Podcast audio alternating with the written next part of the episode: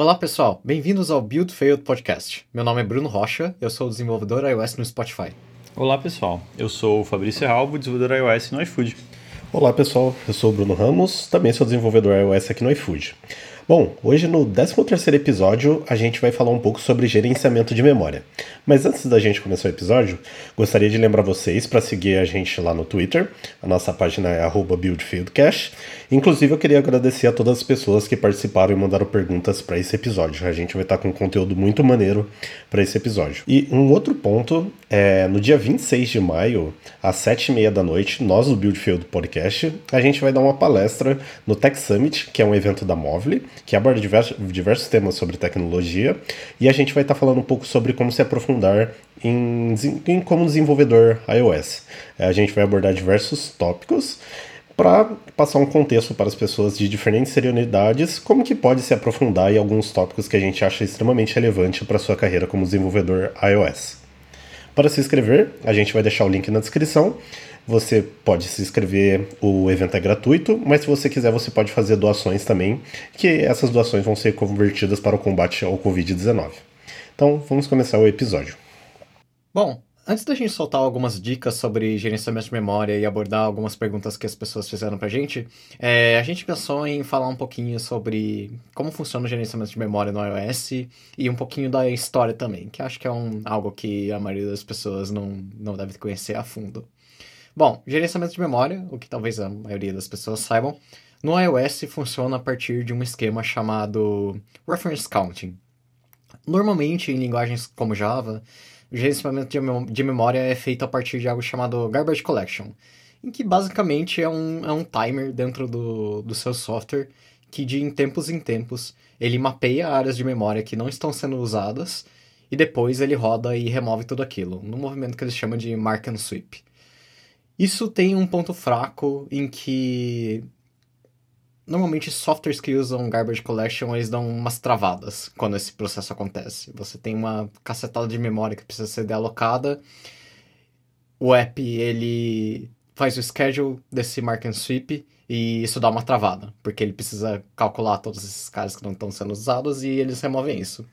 No iOS, a Apple usa uma aproximação diferente. O Reference Counting, ele é uma forma de garbage collection, mas ele funciona diferente. Ele funciona a partir de referências, que é algo que a gente vê bastante no iOS.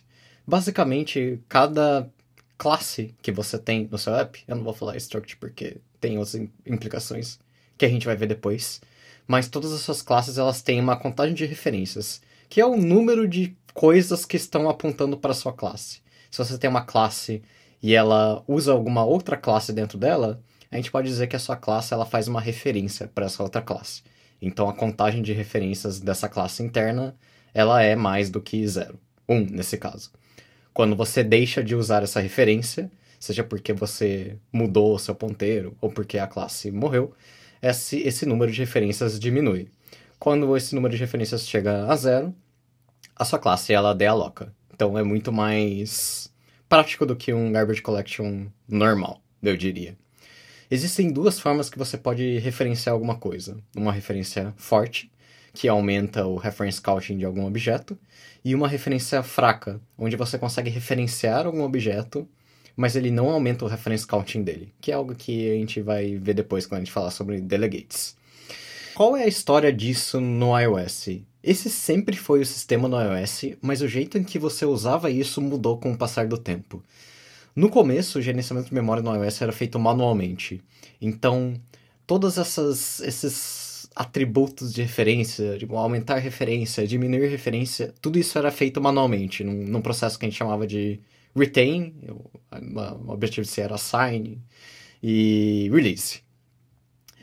Com o passar do tempo, a Apple foi implementando no Xcode é, melhorias no compilador em relação ao gerenciamento de memória. É muito era muito fácil você fazer besteira com isso. Como era tudo manual, você tinha que ter uma noção muito boa do que você estava fazendo para você não fazer besteira. E a Apple foi ajudando isso, colocando warnings no compilador, te dando dicas como: olha, você esqueceu de soltar a referência aqui. Olha, você está pegando referência aqui, mas você não aumentou o reference count. Isso está correto? E isso ajudava as pessoas quando elas faziam gerenciamento de memória manual. Só que com o passar do tempo, esse compilador, essas dicas foram ficando tão fortes em que ele basicamente conseguia fazer tudo. E você não precisava mais fazer o gerenciamento manualmente porque o computador era tão inteligente que ele conseguia fazer aquilo para você. E com isso nasceu o que a gente chama de ARC hoje, que é o Automatic Reference Counting, e é o default quando você faz qualquer projeto iOS ou Swift no, no Xcode. Onde ele faz todo esse processo de reference counting sozinho, de forma que você nem precise mexer com isso. Na verdade, você precisa, que é o que a gente vai falar hoje, não Sim, é? é? Eu fiquei até com uma dúvida agora, ô Rocha, acho que talvez você saiba, ou talvez o Ramos. É, eu trabalhei com projetos legados, mais ou menos em 2015, 2016, que eles usavam a referência, a contagem manual. E eles eram em Objective-C. É, vocês sabem se hoje. Eu lembro que tipo, existia uma configuração para desabilitar o uso do ARC. Beleza. Vocês sabem se isso ainda existe? Tipo, se ainda funciona? É mais curiosidade mesmo. Me veio assim o questionamento agora. Eu acho que dá, mas é uma opção bem escondida. Antes isso ficava logo quando você mandava criar um projeto, que ele falava usar referência automática ou não. Eu acho que agora essa opção não existe mais quando você cria o projeto. Eu posso estar errado.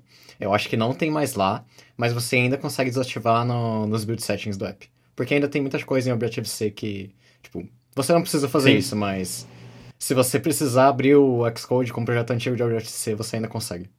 Acho que é por, por causa disso que ainda existe. Ah, beleza. Boa sorte então, né, pra galera que, que tenta fazer isso. Bom, e para finalizar um pouquinho da história, é, acho que o maior ponto dessa, desse episódio é que existe um caso em que o Ark não consegue lidar, que é o caso famoso que todo mundo acaba batendo um dia, que é o reference cycle, que é quando você faz uma referência forte para um objeto e esse objeto que você está fazendo uma referência também faz uma referência forte para você.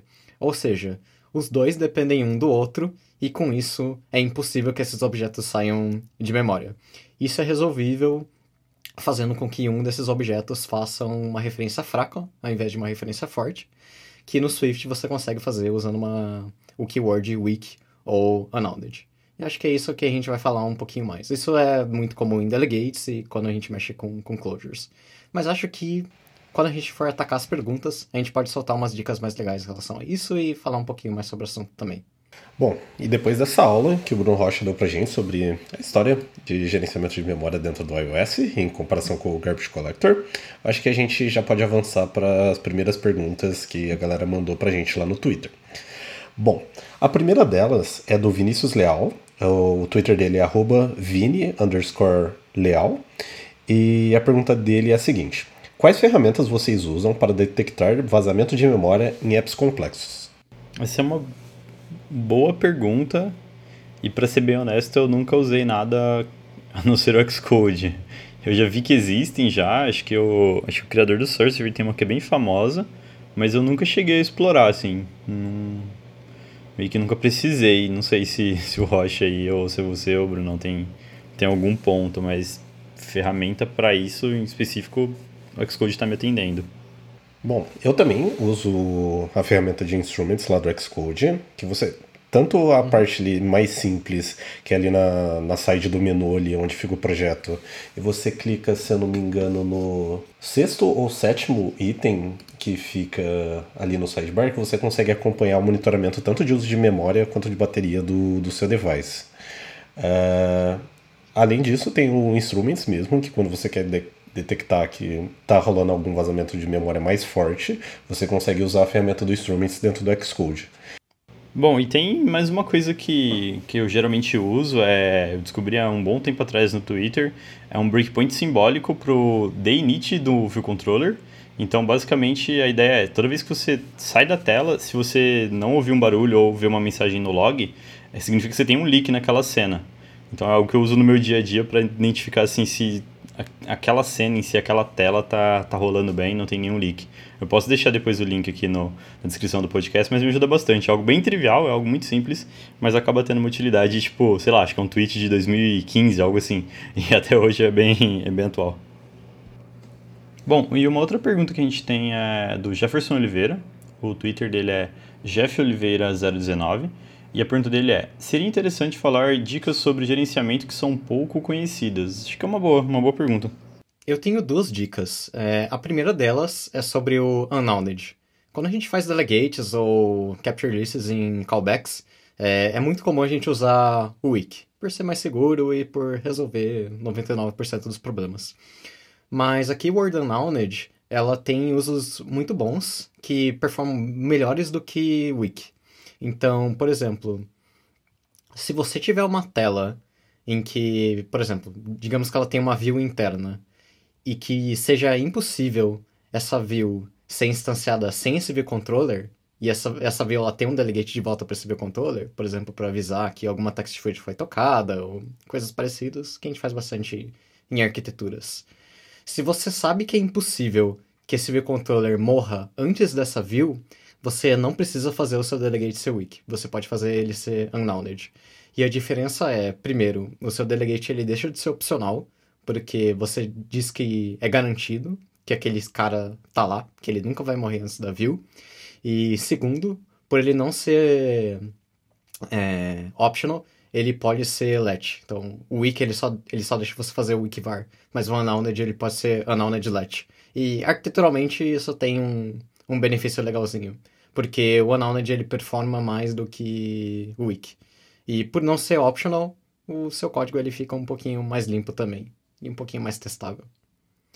A minha segunda dica é que você não precisa colocar o wiki para tudo. A gente tem essa noção de que se você coloca uma closure, você precisa colocar o Excel, senão vai dar retain cycle. É, isso não é verdade. Você só vai ter o cycle se você realmente tiver um ciclo de referências ali. Um exemplo onde pessoas usam wiki em lugares onde isso não é necessário é, por exemplo, se você fizer um dispatch queue.main.async para despachar alguma coisa para main thread. Se você não estiver retendo aquela dispatch queue, você não precisa colocar o wiki self, porque a queue está retendo o seu self, mas você não está retendo a queue. Então não tem um reference cycle ali.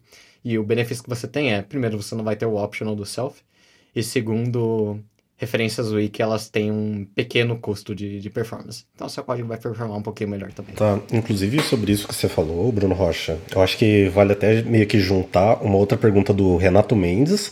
O Twitter dele é renatedz. É, e a pergunta dele é justamente essa. Ele pergunta: Weak Self. Enclosures que não demandam o seu uso é prejudicial de alguma forma? Então, eu acho que, como você falou, é, é melhor você não usar quando você não precisa, no caso, ou seja, quando você está retendo uma propriedade, tipo, no caso, ah, sei lá, uh, no caso que você explicou, você está retendo um dispatch queue ali e dentro dessa closure você vai estar tá usando a referência da sua própria classe. Nesses casos, é necessário você usar para não conter nenhum retain cycle e nenhum vazamento de memória. Mas em casos que não precisa, eu não sei dizer se isso prejudica de certa forma, mas eu acho que meio que você quer garantir que aquilo nunca vai acontecer.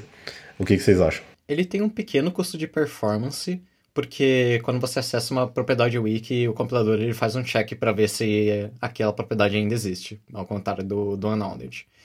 Mas eu diria que isso deve ser tão insignificante que talvez você não precise se preocupar muito com isso. Acho que algo que eu tento seguir é, se você tem dúvidas sobre se aquilo vai causar um referência cycle ou não, acho que é melhor você ser seguro e colocar um wiki do que Exato. apostar em cima disso. Beleza. É, respondido essas duas perguntas, é, eu vou fazer a terceira pergunta, que é do Matheus Souza.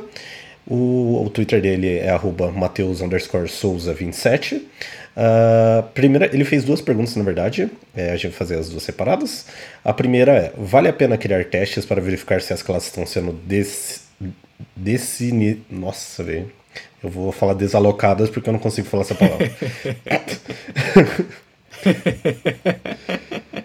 é, tem duas perguntas do Matheus Souza. A primeira das perguntas do Matheus, ele perguntou: Vale a pena criar testes para verificar se as classes estão sendo desconstruídas? Depende do contexto. É, eu já fiz isso uma vez, mas era porque a minha classe ela dependia muito disso. Então, dando um exemplo, eu tinha um cara em que ele era um cara global, ele era mais tipo um singleton, e ele segurava algumas instâncias porque ele fazia uma injeção de dependência. Sinceramente, eu nem lembro direito do que, que era, mas eu lembro que eu fiz isso. E o ponto era, no meio do app, tinha como você trocar esse cara global por um outro cara global e meio que resetar toda a stack dele. Nesse caso, eu tinha um teste para fazer, para saber que quando eu trocasse esse cara global, o cara antigo morria, porque tinha um risco muito grande de retain cycle. E de fato acontecia, tanto que eu fiz esse teste depois para garantir que isso estava correto. Então, esse era um caso onde eu fiz isso. Porque era um caso meio extremo, onde você tem um cara global. Então, acho que tipo, se você tem um cara global e você pode trocar ele, meio que faz sentido. Em contextos normais, acho que não muito, porque isso é algo que a sua arquitetura consegue lidar. Beleza. E a segunda pergunta é: quais as, as diferenças do Wiki e Unknowledge, além de que um é opcional e o outro não? É, quais os casos de uso que faz mais sentido que o outro? Tive certa dificuldade no início de entender isso e acho que seria bacana discutir. Bom, acho que o Rocha já comentou um pouco sobre, né? Mas não sei se tem mais algum, algum ponto aí. Acho que uma comparação que eu gosto de fazer para falar sobre a diferença de Wiki e Unknowledge é a mesma explicação de qual é a diferença entre um optional e um implicit unwrapped optional, ou force unwrap. Basicamente, você pode pensar como Unknowledge sendo a versão force unwrapped do, do Wiki onde o wiki você fala, ah, eu tenho uma referência fraca aqui, e como ele é fraco, pode ser que esse cara não exista. Então ele tem que ser o optional, e quando eu for acessar ele, eu preciso ver se esse cara existe. Por isso que ele é um optional. O unowned, ele já é mais, esse cara é uma referência fraca, ele pode não existir, mas eu tô garantindo para você que ele existe. Tipo, não me importa, vai lá, tenta acessar numa boa. E com isso, ele é um cara que não é optional, e inclusive ele pode select. Só que você pode estar errado na sua assunção. E quando você acessa ele, se ele não existir, ele vai crashar. Então é a mesma coisa que um optional versus um, um force unwrap. Mas o Unknowledge você pode usar ele seguramente quando você tem um caso onde você tem certeza em que o que você está referenciando não vai ser delocado. Que é o caso que a gente falou de um view controller que tem uma view que tem um delegate de volta para o view controller. Não tem como a view controller morrer antes da view. Então é super seguro você usar um unknowledge e, inclusive, existe um ganho de performance para isso. Até um pouquinho de arquitetura, já que você não tem o optional envolvido. Bom, e a outra pergunta que a gente tem é do Vitor Gomes, o Twitter dele é vitorgo, underscore. É, Estou aprendendo Swift ainda, porém vi um artigo no site do Ray sobre o trabalho da linguagem C junto com Swift, né? acho que é interoperabilidade aqui, para gerenciamento de memória. É muito complexo de se fazer isso e é realmente útil? É uma boa pergunta, e eu não sei responder, Vitor. é, eu, eu tenho um chute, Vitor. É, eu não tenho certeza do que você está falando, mas eu tenho um chute que é talvez você tenha caído num tutorial sobre como chamar código em C pelo Swift. Como o C ele funciona por ponteiros, se você estiver chamando em cima do Swift, você tem que castar o seu objeto do Swift para um ponteiro, e daí você manda ele para o C.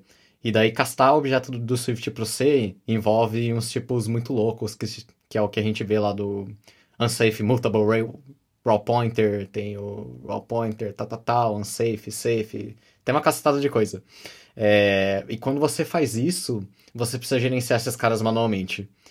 Acredito que seja isso que você tenha visto. Talvez você tenha visto um tutorial sobre como chamar coisas em C, e daí você casta os ponteiros e lida com memória manualmente desses ponteiros.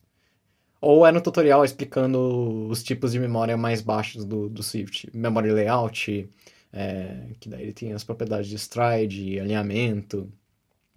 Acho que era mais para questões de aprendizado do que utilidade mesmo. Eu acho. Se a gente estiver errado, manda uma mensagem pra gente. Beleza. Uh, agora indo para última pergunta. O, a pergunta é do Marcos Felipe Souza. O Twitter dele é lipibca. E a pergunta dele é o seguinte: é uma boa prática fazer um builder para criar uma scene? View controller, presenter, interactor, workers. E se esse mesmo builder fazer o init de toda a scene para garantir o memory leak. Aí ele mandou o exemplo de um builder criando um SumUI e um builder desconstrói SumUI. Bom, é, Marcos, particularmente eu nunca vi essa prática. É, e eu não sei se, se tem tanto benefício assim, já que a gente usa de certa forma, o que o SEO já dá pra gente, né? Mas não sei, não sei se o pessoal tem alguma outra ideia, ou o Rocha ou assim, o Ramos. A prática do Builder eu gosto bastante. É, principalmente para construir toda, instanciar todos os objetos que você vai precisar injetar na sua cena, dentro do View Controller, Interactor, Presenter e afins. Eu gosto bastante dessa prática, ter uma camada responsável por isso. Só que eu também nunca fiz algo para desconstruir isso. Tipo, basicamente, como o Fabrício falou, acho que como a gente tem lá o Arc cuidando disso pra gente, se a gente tá tendo que fazer isso na mão, provavelmente a gente tá errando com alguma coisa e tá rolando memory leak em algum lugar. Uh, acho que minha opinião também é essa. É, eu também gosto de usar bastante o Builder, mas eu não faço ele reter nada, ele é mais uma interface. É, o que você precisa fazer para isso não acontecer, tipo, julgando a situação, assumindo como tá feito, é você reter todo o seu conteúdo, então, sob controller, presenter, interactor e afins, pela view controller. Porque quando a view controller sair da navigation, ela vai embora junto com tudo que tiver dentro. Daí você não precisa ter um, algo externo lidando com, com a memória. É como eu gosto de fazer. Bom, e a gente chegou no final das perguntas. É, eu acho que esse é um tema bastante difundido. É, bastante gente tem dúvida, ou até mesmo as pessoas que entraram em iOS vindo de uma outra linguagem em algum momento vão ter problemas com retain cycle e memory leaks. Eu digo isso porque eu fui uma dessas pessoas. É... E também é, é, bem comum você ter esses tipos de questões em entrevistas técnicas, onde que a galera vai perguntar como que o ARC funciona, o que que ele é, como, o que que é um written cycle, o que que é memory leak, como que você resolve. Então é um assunto bem importante para que todos os desenvolvedores iOS estejam a par do que seja. É, e acho que tem um ponto que o Rocha comentou no começo, né? A gente falou sobre classes e aí acho que o ponto sobre é, structs, é, enums e tudo mais, acho que acabou ficando, ficando de fora. É uma pergunta que geralmente aparece é a diferença entre classes e structs, por exemplo. Vocês querem comentar algo olhando para essa parte? Bom, sobre essa pergunta, eu acho que eu vou deixar a oportunidade para uma sugestão de um tema de um episódio, porque eu acho que a gente consegue se aprofundar bastante, principalmente falar de reference types, value types, acesso à memória e tudo mais. Eu acho que daria um excelente episódio. Bom, pessoal, então a gente encerra aqui nosso episódio sobre gerenciamento de memória. É, se você ainda não segue a gente no Twitter, segue lá, é buildfieldcast e valeu, pessoal. Valeu, pessoal. Tchau, tchau. Valeu, pessoal. Tchau, tchau.